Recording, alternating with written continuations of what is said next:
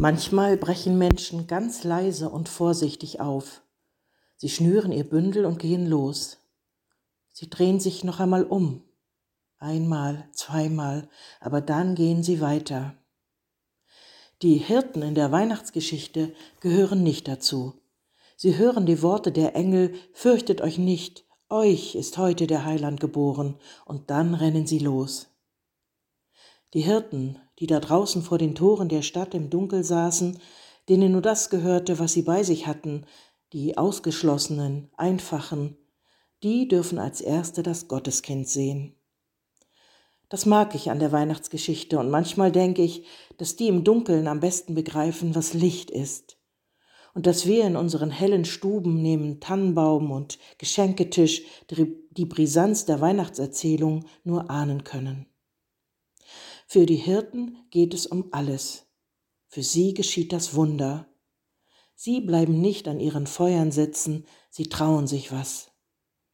Sie haben noch Hoffnung im Herzen, für sie kann es nur besser werden. Sie lassen alles stehen und liegen und rennen einfach los. Sie hadern nicht, sie lamentieren nicht, sie bleiben nicht in ihrer Klage sitzen, sie brechen auf. Doch nicht alle. Das Bild, das ich Ihnen mitgebracht habe, zeigt einen anderen Hirten. Er sieht müde aus und wackelig. Ob er es schafft, hinter den anderen herzulaufen? Vielleicht glaubt er den Engeln gar nicht, zu oft falsche Versprechen gehört, die da oben, die sehen uns da unten doch gar nicht. Oder doch? Ein Engel kommt noch einmal zurück und nimmt den Kopf des Hirten ganz vorsichtig in seine Hände.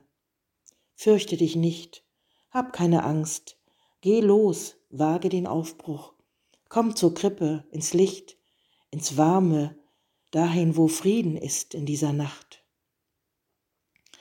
Das Bild heißt Der Müde oder auch Tröstung in der Nacht. Der Güstrower Maler Ernst Barlach hat es 1916 mitten im Ersten Weltkrieg gezeichnet. Das Gesicht des Hirten ist vielleicht das des Malers selbst, ein Grübler, ein Skeptiker, voller Sorge darüber, was die Zukunft bringt. Eigentlich zeigt es wohl einen Wanderer, aber für mich ist das immer einer der Hirten gewesen. Einer, der nochmal einen Stups braucht, eine Berührung, ein Mutwort für den Weg. Der Engel hat ihn nicht übersehen. Im hellen Schwarm der himmlischen Heerscharen ist es vielleicht auch ein bisschen laut, und so sollen die nicht überhört und übersehen werden, die noch zögern. Gott sieht auch sie und stellt ihnen seinen Engel an die Seite. Wie gut zu wissen, wie gut zu glauben. Manchmal brechen Menschen ganz leise und vorsichtig auf.